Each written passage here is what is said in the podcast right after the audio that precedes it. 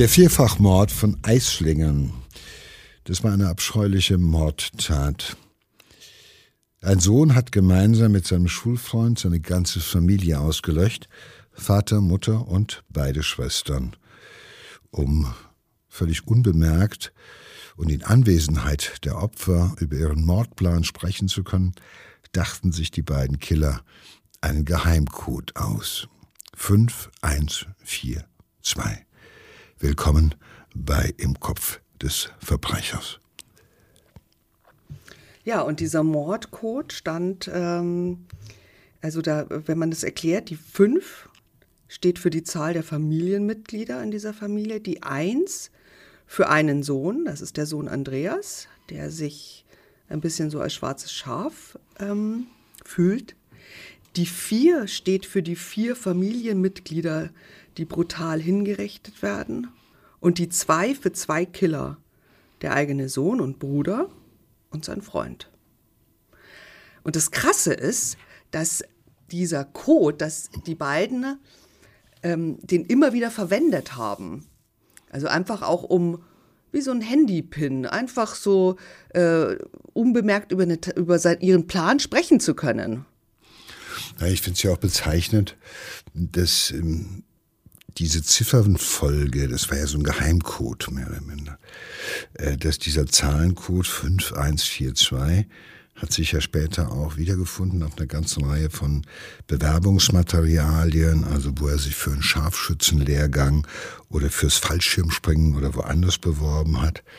Und das zeigt auch ein bisschen die Neigung von vielen dieser Tätern, so ein bisschen am Thrill. Also das heißt, sie brauchen ein, ein erhöhtes Erregungsniveau. Es ist so, sozusagen dieses Sensation Seeking. Das ist ja eines der bezeichnenden äh, Merkmale in der Psychopathie dieser Täter. Sie brauchen einen anhaltenden Adrenalinkick, immer wieder neue äh, Versuche, dieses Erregungsniveau hochzuhalten. Und ich glaube, in dem Moment, wo sie sich diesen Code zuflüstern, 5, 1, 4, 2, das äh, ist sozusagen das nochmal so ein spezieller Thrill, mit dem man die Fantasie irgendwo immer wach hält, das, den Plan äh, gegenseitig sich nochmal verspricht und äh, sie sozusagen anguckt und weiß, das werden wir tun, das ist der Plan. Und selbst die anwesenden Opfer, die gar nicht wissen, wovon reden die beiden, ne? Auch diese ja, ja. Inszenierung gehört mit dazu, dass man in Anwesenheit von in Aussicht genommenen Opfern quasi schon über ihren Mord spricht und die noch arglos sitzen und so ein 5142, was heißt denn doch, das ist die Telefonnummer vom Bekannten oder sowas. Und nur die beiden Täter wissen, was damit gemeint ist. Ja, auch so ein Gefühl der Überlegenheit, ne? Die, die Dummen, die haben keine Ahnung und wir haben ja. was so, so Unglaubliches ja. vor. Also ja. das ist Wahnsinn. Das ist schon äh, das Bedürfnis auch, äh, sich zu einer, zu einer, in so einer Machtposition einfach wohl zu fühlen. Nach der wenn ihr wüsstet, ihr Armen, ihr Loser, ihr Opfer, ihr wisst es noch gar nicht, aber wir haben es schon entschieden. Also das hat schon was, ähm, ähm, ja, auch was so diese beiden Täter besonders verbindet. Das ist wie so ein, ja, das ist wie so eine Telefonnummer von einem geliebten Menschen, den man nicht vergisst oder sowas, ja, so ungefähr. Das brennt sich ein, es wird immer wiederholt und das Wiederholen, ja, äh, macht die Verbindung zwischen diesen beiden Tätern enger und auf der anderen Seite schafft es auch natürlich so ein gemeinsames äh, Zwinkern und mhm. äh, wir wissen Bescheid. Wir sind die Wissenden und damit sind wir die Mächtigen. Man muss sich auch mal vorstellen, Andreas, also der Sohn, ist äh, zur Tatzeit 18 Jahre erst alt und er hat seine ganze Familie ausgelöscht, also Mutter, Vater und seine beiden Schwestern. Ähm, geschehen ist das Ganze in Eislingen, das ist ähm, knapp 50 Kilometer von Stuttgart entfernt, eine kleine, beschauliche Gemeinde in Schwaben. Die Familie hat dort ein großes äh, Haus bewohnt. Der Sohn ist auf einem Wirtschaftsgymnasium, der Vater Heilpraktiker, die Mutter Lehrerin, die beiden Schwestern studieren. Ja, und dann passiert es an einem Gründonnerstag. Das ist der Tag vor Karfreitag. Manchmal habe ich das Gefühl, manche Täter haben so ein Fable für bestimmte Tage. Es ist Gründonnerstag, also einer der Tage, bevor Ostern gefeiert wird. Und da sitzt die Familie zusammen und trifft sich zum Kaffee im Garten. Am späten Nachmittag geht Andreas mit seinen Schwestern in ein Restaurant, in den Marstall. Und hier werden die beiden Mädchen das letzte Mal lebend gesehen. Daran konnte sich der Restaurantbetreiber, der Restaurantbesitzer noch erinnern. Ja, wir haben damals mit äh, ihm gedreht.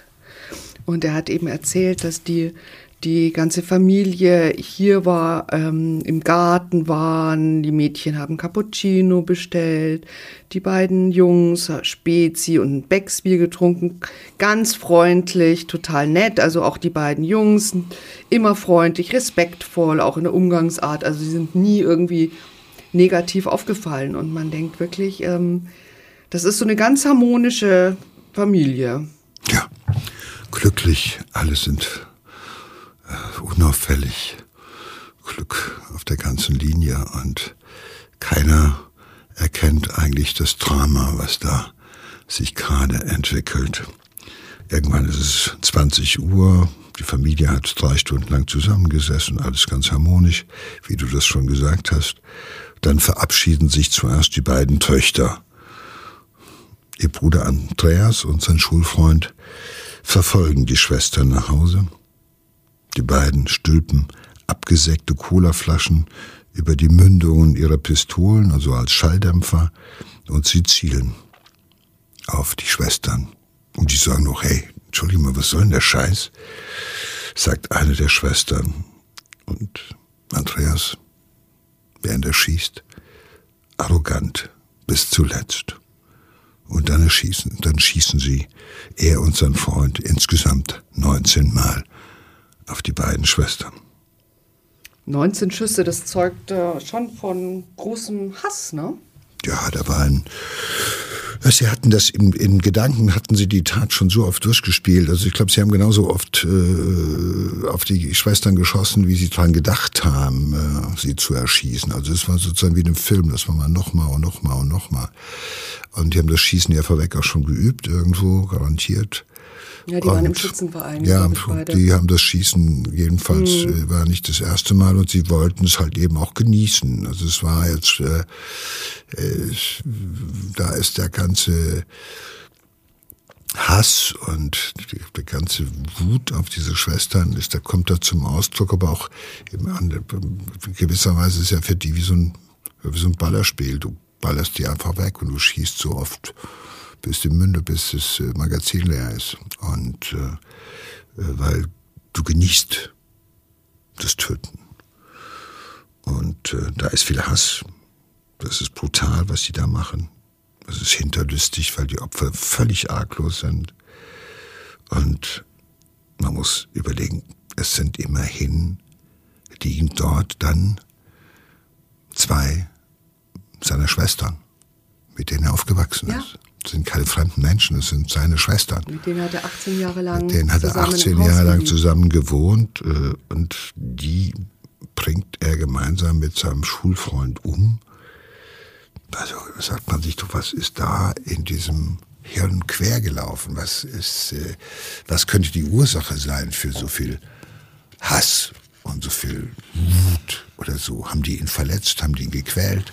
Was ist da falsch gelaufen? Ja, man könnte ja auch denken, gut, vielleicht äh, planen sie das aber und, und reden darüber, ähm, sich da so zu rächen, aber darüber zu reden und es dann wirklich die Pistole auf die Menschen zu richten und abzudrücken, das ist ja nochmal eine ganz andere Schwelle ich glaube, sie haben das immer wieder äh, nicht nur durchdacht, sondern sie haben es immer wieder auch sich selber erzählt, wie sie es machen wollen. Und in dem Moment, das, da gab's, das war wie so eine Endlosschleife. Die haben sie immer wieder bedient. Die haben sich das immer wieder 5142, 5142. Das ist wie so ein Mantra, was sie auch vor sich hergesagt haben, um nochmal sich gegenseitig auch darin zu bestärken, das auch durchzuziehen. Da war dann keiner mehr da, der gegen dieses Mantra etwas sagen wollte. Er sagte, hey, was machen wir? Ja, und äh, selbst der Schulfreund hätte ja sagen müssen, entschuldige mal, bis gestern war das Spinnert, was wir hier gemacht haben, aber ja. hier richtig töten, ja, wütend drüber nachdenken und sagen, äh, am liebsten wäre wär mir, wenn meine Schwestern tot wären, das ist das eine, aber dann aktiv dabei zu sein, ja. aber sie waren, sie haben sich das gegenseitig versprochen und sie haben es dann gemeinsam auch gemacht und äh, wie in einem, ja, wie in einem Film. So ist es abgelaufen. Und dann ballern sie ihre Magazine leer. Und dann. Ja, dann geht es nämlich noch weiter. Also die beiden gehen dann wieder zurück ins Restaurant. Man merkt ihnen nicht an, sagt auch wieder der, der Besitzer, der sie da gesehen hat an dem Abend, also dass sie gerade zwei Menschen erschossen haben, das hat man nicht gemerkt. Die haben auf der Tanzfläche mit den Eltern getanzt und Spaß gehabt und so. Und dann als die gegen Mitternacht, ähm, als die Band aufgehört hat zu spielen, haben sie sich aufgelöst und dann sind alle nach Hause gegangen. Das heißt, ähm, also es war ein Uhr nachts und das heißt, der Sohn und sein Freund haben kurz vor den Eltern das Restaurant verlassen und haben ihnen am Eingang der Wohnung aufgelauert. Also das heißt, man muss sich vorstellen, sie standen quasi über den Leichen der Schwestern und haben auf die Eltern gewartet, dass ja. die ins Haus treten, um ihren Mordplan durchzuziehen. Aber auch die Tatsache, dass sie vorweg, also sozusagen ganz euphorisch und euphorisiert und glücklich mit den Eltern noch getanzt haben, ja, das zeigt ja, welche, also das, die waren in einer, ja, in einer euphorischen Überstimmung, so hypomanisch. Sie hatten, der Mordplan hatte sozusagen seinen, seinen Anfang genommen und sie würden ihn weiter durchziehen. Und äh, mit den Eltern arglos zu tanzen, zu scherzen, im Wissen, ihr werdet in anderthalb Stunden tot sein. Das ist schon sehr abgebrüht. Ja. Das ist schon sehr skrupellos, was da für Charaktere sich dahinter auftun. Ähm, weil, also, äh, sie hätten sich ja in Zurückhaltung üben können. Sie müssen ja nicht tanzen. Sie hätten ja äh, das auch anders haben können. Aber sie hatten große Freude daran, den noch einmal sozusagen das ganze Glück und diese ganze Zufriedenheit des familiären, äh, das, das Familienglück noch einmal zu bedienen und dann halt brutal den Cut zu machen. Und ich glaube, das war auch etwas. Sie waren berauscht. Sie berauscht von ihrer Tat, ja. berauscht von ihrer Fantasie, was als nächstes kommen könnte. Ein Uhr nachts, die Eltern kommen arglos nach Hause und werden schon erwartet von ihrem Sohn und dessen Freund. Ja, drei Kugeln treffen die Mutter, acht Kugeln den Vater. Was auch noch ein, ein sehr schreckliches Detail ist, ist, ähm, das ähm, hat der Gerichtsmediziner ähm, im Prozess gesagt, der Vater war nicht sofort tot. Das heißt, während er verblutet ist, hat er zusehen müssen, wie seine Frau um ihr Leben kämpft.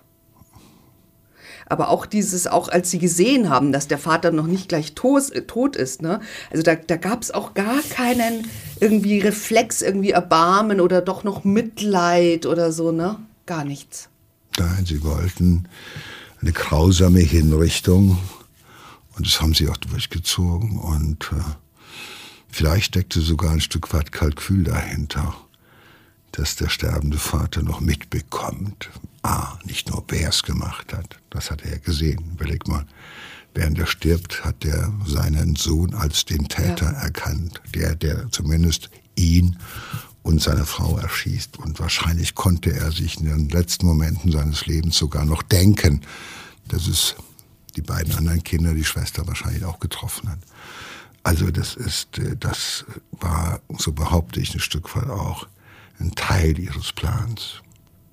Ja, sie gehen sehr berechnend vor. Wieder Macht, oder? Also nee, sie gehen sehr berechnend. Sie wollen, sie wollen eine, eine, sie sind mit einem absoluten Vernichtungswillen ausgestattet, aber auch sie wollen, dass das Opfer nochmal im Sterben sozusagen erfährt, dass es ohnmächtig ist, völlig ohnmächtig, jeglicher, jeglicher, auch von allem beraubt. Es kann auf nichts mehr vertrauen, weder auf Mitleid noch auf Nachsicht, auf gar nichts Menschliches mehr, sondern es das Opfer soll in den letzten Sekunden seines Lebens noch einmal, sag ich mal, sehen, ich bin der Herr, ich entscheide, dass du stirbst und ich will, dass du leidest. Also auch, auch unheimlich viel äh, Hass ja. ist in dieser Tat. Wirklich eine unmenschliche Tat, muss man sagen. Ähm, am Tag danach ähm, zieht er dann auch noch ein, ein wirklich also ein Schauspiel ab. Ja. Er tut so, als hätte er da die Familie tot gefunden und schreit auf der Straße rum. Das darf nicht wahr sein, wenn ich den erwische. Das war natürlich irgendwie überhaupt nicht glaubwürdig. Deswegen ist man Ah ja, gut. Auch relativ schnell draufgekommen.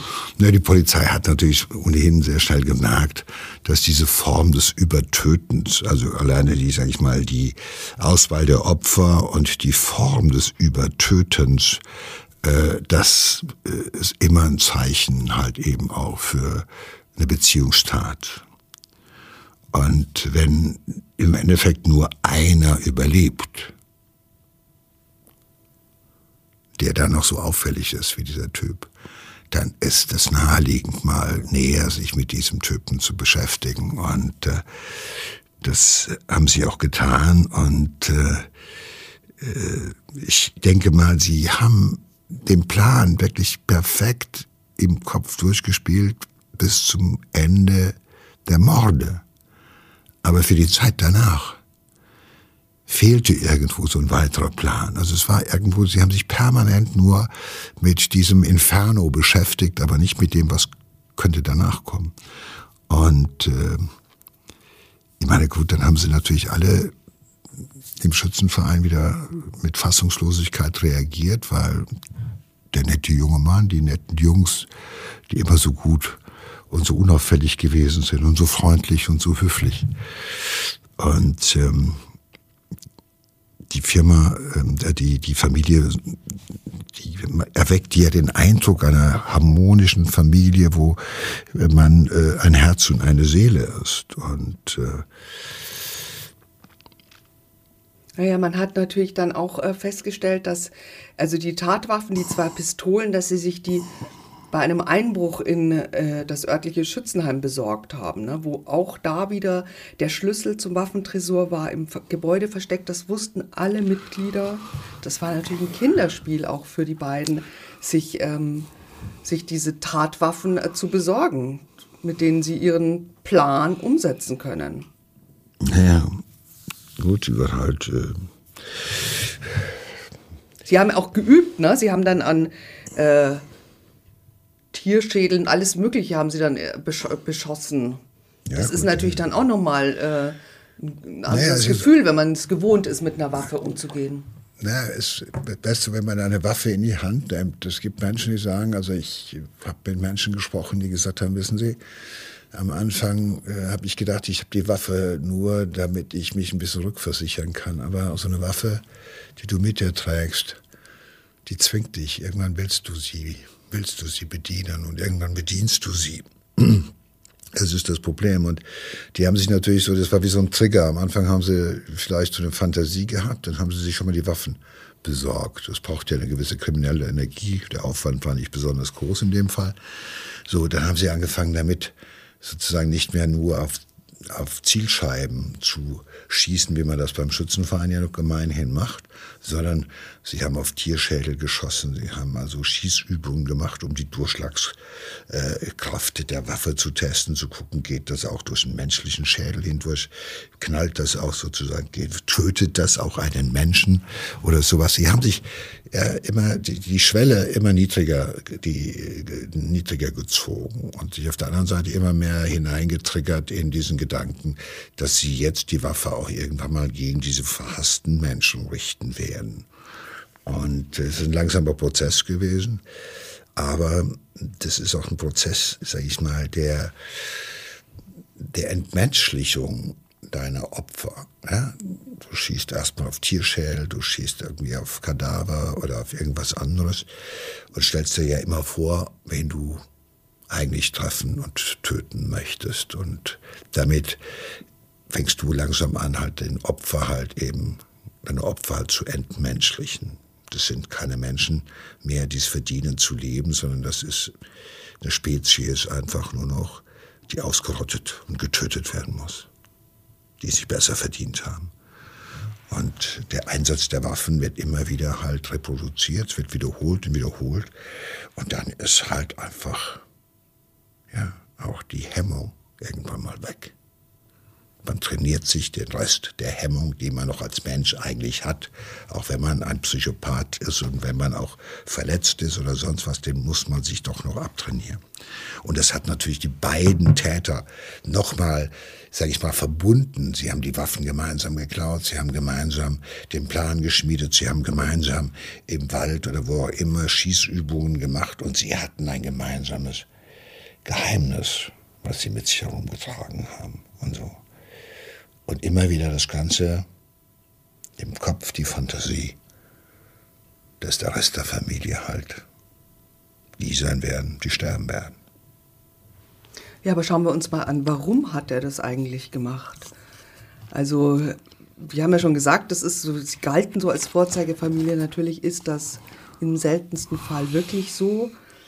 Ähm, trotzdem, also als er jünger war, so hat man ihn früher beschrieben, das Nesthäkchen, der Sohn, der war lustig und lebensfroh und hat sich aber dann immer mehr verändert äh, und hat sich auch als so als schwarzes Schaf äh, gefühlt. Er war äh, nicht ganz so klug wie die Schwestern, er hat nicht äh, studiert. Ähm, die, die Schwestern waren klug und beliebt.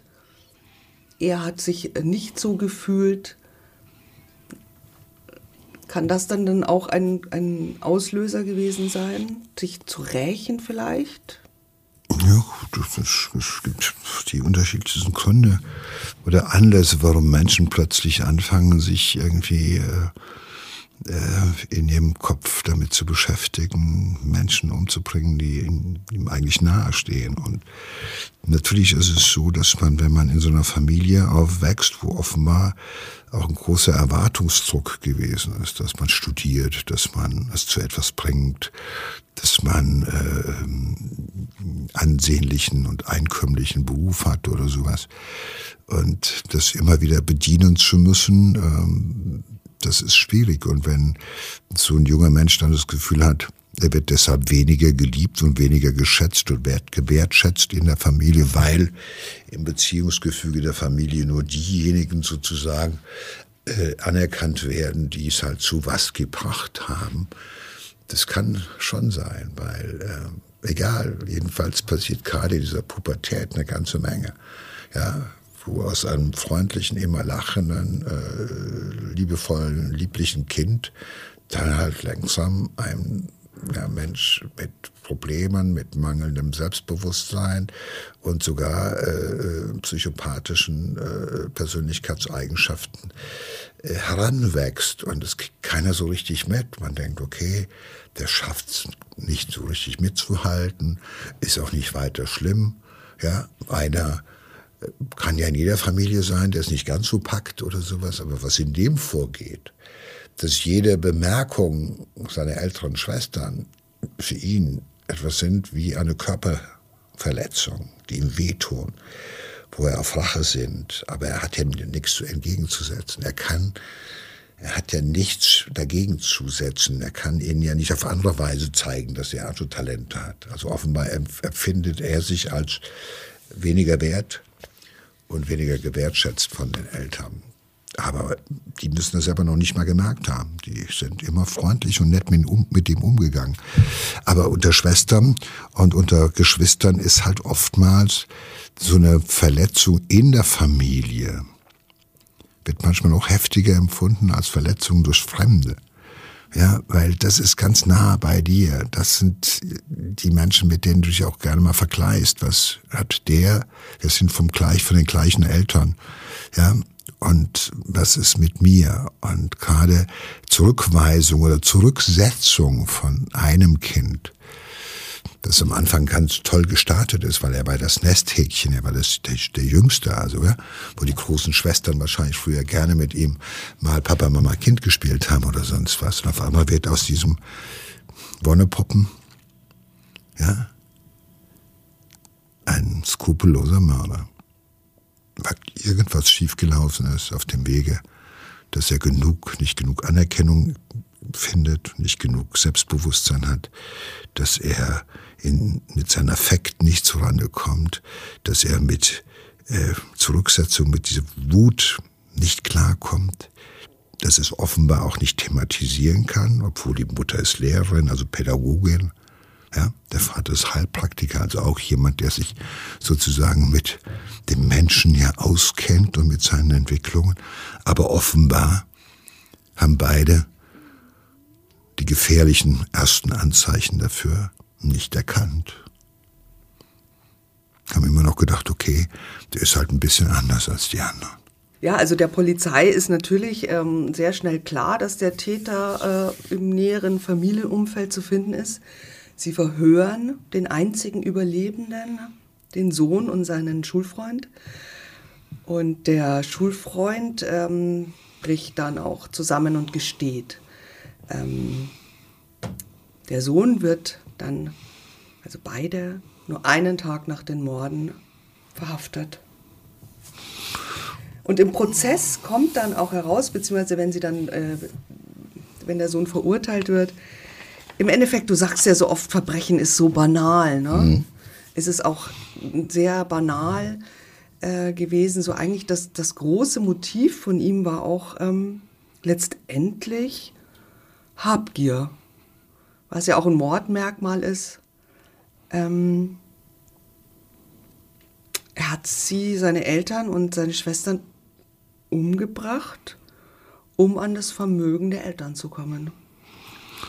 Ja, vor allem wollte er das gesamte Vermögen mit seinen Schwestern hätte er sonst teilen müssen, wenn nur die Eltern umgebracht worden wären. Also er hat äh, das Konzept früher Erben halt dann konsequent durchgezogen. Das ist sicherlich ein Motiv. Aber ich ging glaube, um eine Million immerhin, ne? Ja gut, es ist ein Gegenwert von einer Million, das ganze Vermögen. Ähm, ich glaube, das ist auch ein Teil des Motives gewesen, das ist Habgier.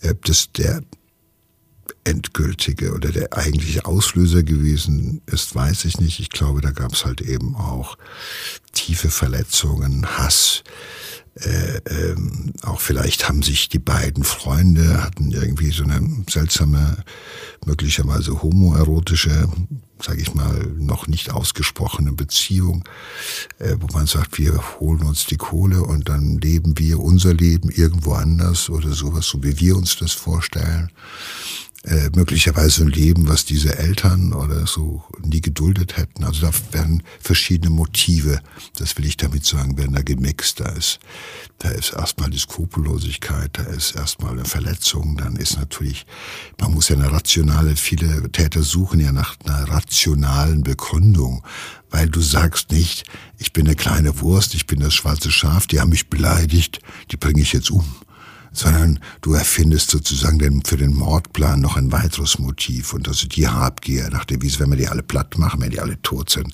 dann bin ich der Einzige, der erbt.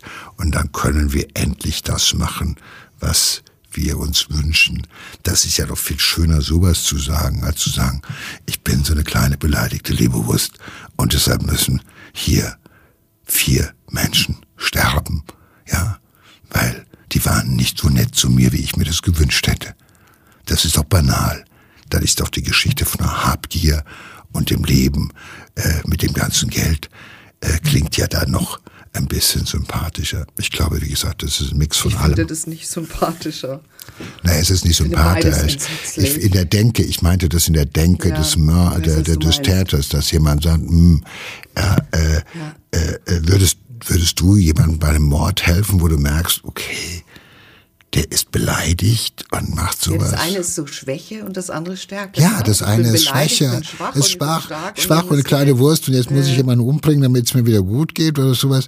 Äh, nein, man braucht also noch dieses andere Motiv und das ist dann Habgier, das ist dann stärker, das ist auch rationaler, das ist nachvollziehbarer für den anderen und man kann dem anderen auch sagen, dann haben wir das Geld, um endlich so zu leben, ohne diese Vorschriften, die man uns hier macht, ohne die Erwartungen, die man uns äh, an uns heranträgt wir sind frei, wir machen uns frei und haben dann Geld. Also das sind viele Motive im ja. Spiel gewesen, glaube ich. Und äh, ich meine, gut, eine Million ist auch ein Haufen, ein Haufen Geld. Äh, äh, aber ähm, so skrupellos zu werden, dass man dann äh, die Menschen, mit denen man aufgewachsen ist, die einen als Kind auf ihrem Schoß haben sitzen gehabt, die einen geliebt, umhegt und besorgt haben, da gehört schon äh, noch ein zusätzlicher Auslöser dazu. Und dann sehe ich, und egal wie es auch ist, äh, Fakt ist, äh, er wird zu einer lebenslangen Freiheitsstrafe verurteilt. Und der Freund, weil der noch ein bisschen jünger ist, nach Jugendstrafrecht bekommt eine Strafe von zehn Jahren. Also das ist ja dann für Jugendstrafrecht schon relativ viel.